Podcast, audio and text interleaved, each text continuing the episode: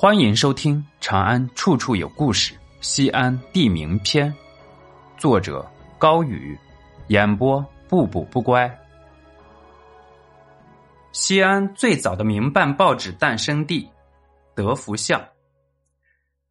一九零八年，陕西省渭南市富平的一位少年考入了西安建本学堂。当时晚清政府腐败，列强入侵，这位少年组织学生演讲。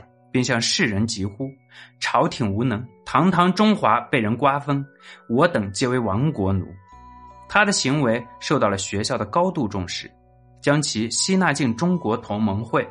他叫胡景翼，一位传奇的民国风云人物。今西安市永宁门里的德福巷是酒吧一条街，其实，在隋唐时期，这里属于太极宫皇城太常寺。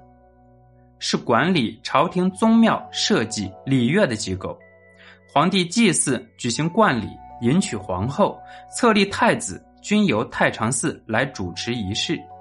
同时，太常寺还管理着皇家园林和国家音乐。隋唐之后，这里开始有百姓居住。名字的来源有三种说法：一是德福巷处于城墙内。巷子窄小，晚上遮天蔽日，不见月光，形似一只黑老虎，叫做黑虎巷。后两种说法分别是明清时期这里有一座黑虎庙，或是黑虎阁楼。这三种说法最后都谐音为德福巷。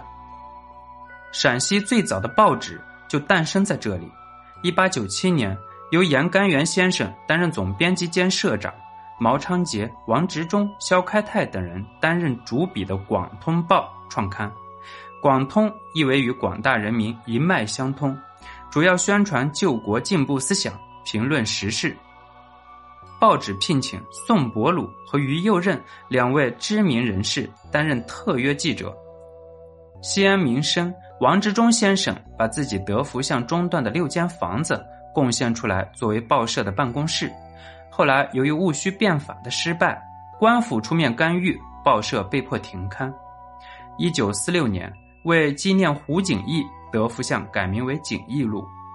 胡景翼早年在西安求学，加入同盟会，在西安发动反清起义，响应辛亥革命。后来又在陕西地方军中担任要职，在讨伐袁世凯、打倒军阀、直奉战争中发挥过重要作用。一九二五年。胡景翼以六万人马打败了刘振华的十八万大军，威震天下。但三十四岁的胡景翼因伤口感染无法医治，临终前仍不忘告诫众将继续推进革命事业。一句“报国心肠，事业未平，英雄至此，肝肠寸断矣”，结束了自己短暂而又精彩的一生。新中国成立后，景一路改名为南竹爬市街。一九五二年恢复为德福巷，文革时期又改名为五星一巷。一九七二年又恢复为县名。一九九三年，德福巷开始全面实施拆迁改建，密密麻麻的民居变成了具有现代感的咖啡馆、酒吧。